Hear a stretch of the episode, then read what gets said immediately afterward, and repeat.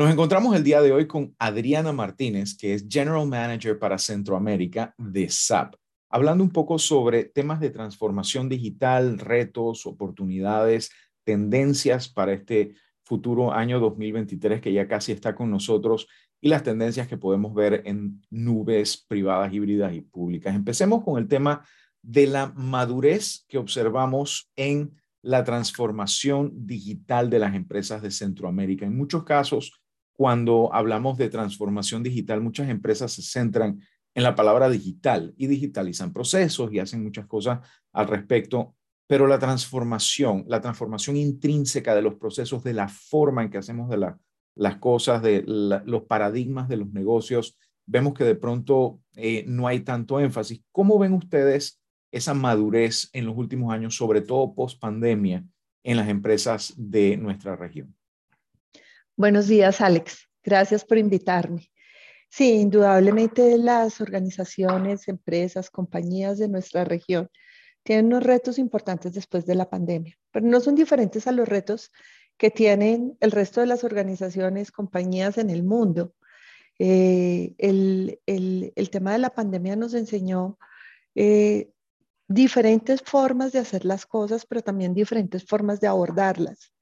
Eh, y es indudable que los retos que tienen eh, las industrias del retail son bien diferentes a los retos que tiene la industria de, banca o la industria de salud o la industria de petróleo y gases. Todos tienen unos retos distintos. Eh, cuando hablamos de transformación digital, eh, yo, yo lo vivo más como ese proceso que deben llevar adelante las organizaciones para surtir una serie de pasos para estar a la vanguardia de tecnología que les permita responder a su negocio con valor y por ende, pues para que los clientes también los perciban de una manera distinta. Hoy, solo si habláramos, por ejemplo, del caso del retail. Antes de la pandemia, nosotros en la región estábamos retrasados eh, frente a, a los KPIs mundiales más o menos 12 años frente a temas de comercio electrónico. Después de la pandemia, adelantamos un, buen componente que decían los especialistas que vamos a quedar como todavía dos años atrás de lo que se veía a nivel global en términos de comercio electrónico. Y hoy es evidente que el comercio electrónico ha caído un 35% a nivel global y nuestras organizaciones no son ajenas a eso. Y es algo muy sencillo eh, y es que nosotros como seres humanos nos gusta el contacto físico, nos gusta llegar a un lugar y que nos atiendan, que nos reciban, que, que nos atiendan una queja si es una queja, que nos atiendan una consulta si es una consulta. Entonces, frente a la posibilidad de tener contacto, las personas preferimos tener contacto. Por eso el tema del comercio electrónico no seguirá disparándose, porque la pandemia hizo que se disparara porque no había otra alternativa, pero después de la pandemia, pues hay otras alternativas. Entonces, en el caso particular del retail, ¿qué debe fortalecer? Pues todo lo que llamamos omnicanalidad.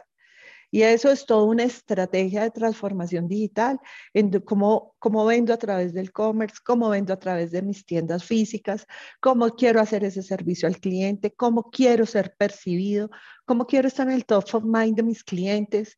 Entonces ahí hay todo un reto y toda una estrategia diferente. Vamos al tema de la banca.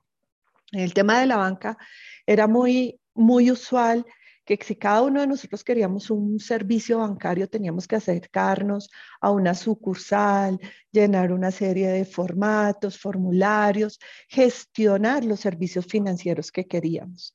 Ahí la banca digital ha tomado un auge realmente importante y con todas estas tendencias globales de New Bank eh, que van orientadas a digitalizar los servicios, hacerlos más accesibles para todo tipo de público. Eh, antes uno tenía que esperar a salir, tener, no sé, 25 años, trabajar, poder presentar el primer soporte de pago para que te abrieran una cuenta bancaria. Hoy en día es totalmente diferente y los servicios financieros están a la mano de todas las personas, de la gente joven, de la gente más mayor. Eh, porque las necesidades que tenemos de servicios financieros en cada una de las etapas de nuestra vida son diferentes. Entonces, la banca digital hace mucho sentido y muchos bancos de nuestra región se están volcando a poder tener banca digital, a poder que muchas más personas puedan acceder a los servicios financieros de diferente índole. Entonces, siento que los retos de transformación digital definitivamente están asociados al tipo de industria en la que estoy y a una tendencia global a la cual no podemos ser ajenos. Ahora, eh, en cuanto a adopción de nuevas tecnologías, sobre todo orientándose más a las necesidades de los negocios y no tanto a adoptar tecnología por adoptarla. De acuerdo.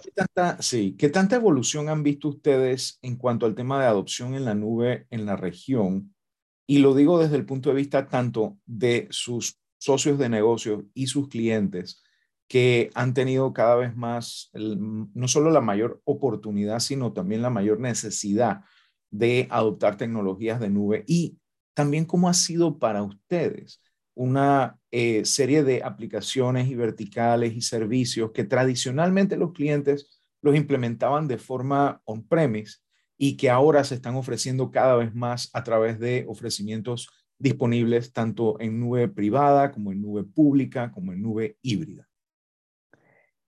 Volvemos al tema de la pandemia. Antes de la pandemia, muchas de nuestras organizaciones de la región sentían que tener la infraestructura, todos los procesos tecnológicos puestos en sus sitios, controlados, era una manera de poder eh, tener la información y de poder tener los procesos eh, orquestados por cada una de las organizaciones. Después de la pandemia se demostraron dos cosas. Una, que tengo que cuidar mi negocio, porque como mi negocio también hoy en día entró en el modelo de globalización y vemos a los, a los usuarios de nuestra región comprando servicios en otros continentes en otras regiones. Entonces ya no se vuelve un, tema de lugar, de sitio, por un lado. Y por otro lado, la versatilidad que dan las nubes de poder entregar servicios totalmente administrados con conocimiento, en este caso por parte de nosotros de SAP, pues le facilita a los clientes el hacerse cargo de su negocio. No tengo que preocuparme de infraestructura, no tengo que preocuparme de licenciamiento, no tengo que preocuparme de actualizaciones, no tengo que preocuparme de nada de eso, porque realmente tengo que preocuparme de mi negocio, a lo que me dedico, y es así como lo están viendo nuestros clientes de la región. Eh, entonces, el IDC, que es, que es un especialista, habla como el, en, en los próximos dos años, el 75% de las compañías van a tener un modelo cloud en cualquiera de sus frentes, eh, porque cada vez hay más conciencia sobre, ahí no está el valor agregado que cada una de las compañías tiene que entregar a su negocio para poder ser eh, referentes en la región o en, o, en, términos de resultados, en términos de, de, de, se me fue la palabra en este momento, en términos de rentabilidad.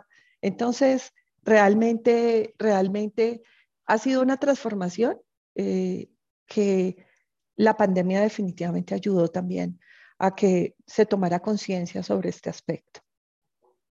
Ahora, al margen de lo que observadores como IDC, como Gartner, etcétera, han indicado en los últimos tiempos, ¿cuál es la perspectiva de SAP en cuanto a las tendencias que estarán vigentes en este 2023 en comercio electrónico y en transformación digital? Básicamente, nosotros llevamos 29 trimestres consecutivos creciendo a doble dígito en nuestro, en nuestro KPI de cloud. Por ende, ese es un mensaje importante donde vemos que eh, los clientes cada vez adoptan más esta transformación a la nube. Y esta transformación a la nube pues viene asociada a la transformación digital, que viene viendo cada uno de ellos, cómo aborda ese, ese proceso, como yo ya lo mencioné al comienzo, no todas las organizaciones cumplen, van por el mismo camino y de la misma manera. Ahí es importante no separar los temas de industria las necesidades propias de mi negocio que tengo como cliente a la luz de esa transformación digital, ¿no? En ese sentido, ¿qué lecciones hemos aprendido durante los años anteriores, tanto en pandemia como post pandemia, en el 2022, y que estaremos eh, poniendo en práctica los correctivos o las mejoras que hemos podido implementar en estos últimos años, sobre todo eh, tomando en cuenta que SAP, aunque tradicionalmente siempre se piensa en, en, la utilización de sus productos y servicios, sus herramientas, en comercios muy, muy grandes, ahora hay una mayor presencia cada vez más, en mi, impresión, de eh, el uso y el aprovechamiento de estas herramientas en negocios más sencillos, más pequeños, que de pronto en algún momento sintieron que estas herramientas tan útiles estaban fuera de su alcance, quizás por diferentes barreras en cuanto a inversión en equipos, en personal y demás, y que ya no se están necesitando tanto, precisamente por lo que acaba de mencionar de, de que ahora yo tengo un servicio manejado y que me permite enfocarme en las necesidades de mi negocio versus el tener que estar manteniendo una infraestructura tecnológica, en algunos casos compleja, para poder mantener el negocio funcionando? Bueno, eh, ahí no podemos perder de vista cómo las organizaciones han ido em, percibiendo los cambios. Hay algo que no podemos en este momento desconocer. Hay una realidad global, hay unos temas de eh, inflación bastante altos. En nuestra región no es la excepción. Eh, hay un, eh, hay un, un, incremento de las monedas fuerte frente a nuestras monedas locales también, indudablemente que impactan nuestras economías. Pero también hay unas realidades globales y esas realidades globales han llevado a las organizaciones a entender que sin tecnología es muy difícil mantener los negocios con una visión a futuro y adicionalmente rentables en el hoy. Eh, SAP lleva más de 50 años, este año cumplimos 50 años en el mercado, con un, con un ingrediente que solo tenemos nosotros como SAP y es el, el ingrediente industria. Nosotros separamos y nuestras soluciones van orientadas realmente a las necesidades que tiene cada una de nuestras industrias. Tenemos 25 industrias en donde está algunas de las que ya he mencionado, banca, retail, CPG, salud, oil and gas, diferentes. Entonces, eh, las, las pequeñas o medianas industrias, como, como, como lo mencionas, hoy en día tienen una conciencia que sus negocios se mantienen a flote en la medida que sean soportados con tecnología. Y, nosotros como SAP tenemos soluciones a la medida de las organizaciones. Eh, tal vez, como, como, como bien lo mencionas, en, en, la mente de las personas se quedó que las soluciones de SAP eran para las grandes organizaciones, pero tenemos muchísimos ejemplos, tenemos más de 3.500 eh, clientes de ejemplo en la región en mercado medio que pueden dar fe de cómo las soluciones de SAP aportan y apoyan sus negocios. Y no son grandes corporaciones ni negocios supremamente enormes, sino realmente son, son las compañías comunes de nuestra región eh, y que han encontrado en la tecnología la forma de ir adelante, ¿no? Ahora, eh, dentro de esto hemos realmente pues visto muchos eh, muchas lecciones aprendidas y demás. Ahora, en ese sentido, ¿cuáles son los retos que todavía nos quedan por superar en temas administrativos, manejo de inventario y las diferentes áreas que las diferentes verticales que atiende SAP eh, están eh, ustedes apoyando? hemos evidenciado que a nivel global hay un problema con la cadena de abastecimiento.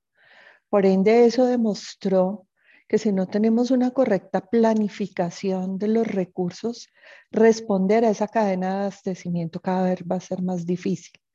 Entonces, eh, con todas estas lecciones aprendidas, pues muchas de las organizaciones que acompañamos en su transformación, hoy entienden que los procesos logísticos son indudablemente relevantes en su vida adelante del negocio.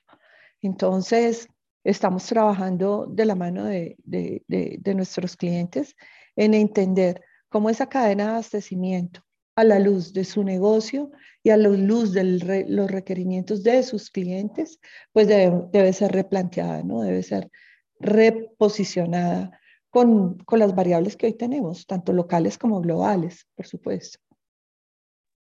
En ese sentido, ¿cómo se puede mejorar la resiliencia de las cadenas de suministro con esas lecciones aprendidas que hemos tenido y que todavía sus efectos los estamos sobrellevando en este momento en las empresas centroamericanas? Lo, lo que indican los especialistas es que este coletazo todavía toma más o menos dos años en que podamos llegar al punto que teníamos antes de dinámica en, términos, en términos logísticos que teníamos hace, pues antes de la pandemia, por supuesto. Eh, sin embargo, pues hay otros factores hoy globales que afectan esto, los, los, los temas de guerra que, que, que, que, amenazan al mundo y que están inminentes en, en algunas regiones que son reconocidos por los insumos y los productos con los cuales nosotros vamos adelante en varios de los procesos productivos que llevábamos con compañías de la región.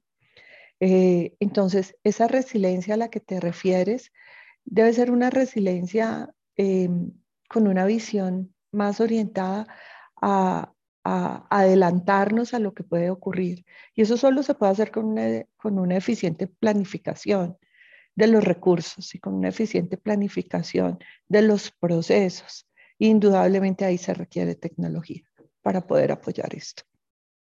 Asimismo, una preocupación que tienen las empresas en este momento es el tema de la gestión de sus gastos y demás. ¿Estamos como empresas en la región, en Centroamérica en general, manejando de forma inteligente el tema de los gastos?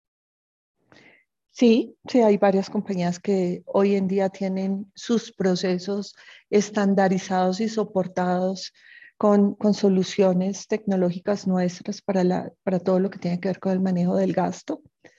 Eh, sin embargo, también hay muchas que hoy todavía eh, siguen llevando adelante estos procesos de una manera manual y de una manera que les, que les permite tener un end-to-end de su proceso y por ende un end-to-end del control y por ende un end-to-end de, del resultado después de la eficiencia del gasto, ¿no? Entonces ahí tenemos todavía retos eh, y eso es lo que estamos trabajando pues particularmente para poder enseñarles a las organizaciones eh, lo que retorna después de haber implementado una solución de este orden. Ya para cerrar, ¿qué mensaje eh, está brindando en este momento SAP tanto a sus clientes, sus socios de negocios y a aquellos usuarios que sin saberlo somos eh, beneficiarios de todas estas tecnologías, ya que adquirimos productos, servicios o, o nos conectamos de alguna forma u otra con empresas que en su día a día para sus operaciones, para recursos humanos, para tantas otras cosas, de todos los tamaños están apoyándose en SAP. Eh, ¿qué, qué, debemos esperar para el próximo año en cuanto a este tema tan importante de la madurez de la transformación digital de las empresas? Cada vez la tecnología está más a la mano de todos nosotros. Eh, siento que ese es un, un, un, mensaje en el cual SAP ha sido contundente. Eh, tener soluciones que resuelvan aspectos específicos y generales en, los procesos de nuestros clientes, hoy en día se entienden de una manera más sencilla. Ayer, precisamente, hicimos el lanzamiento de SAP Tech Build, que es, que es la facilidad con la que cualquier usuario de cualquier área puede construir una aplicación.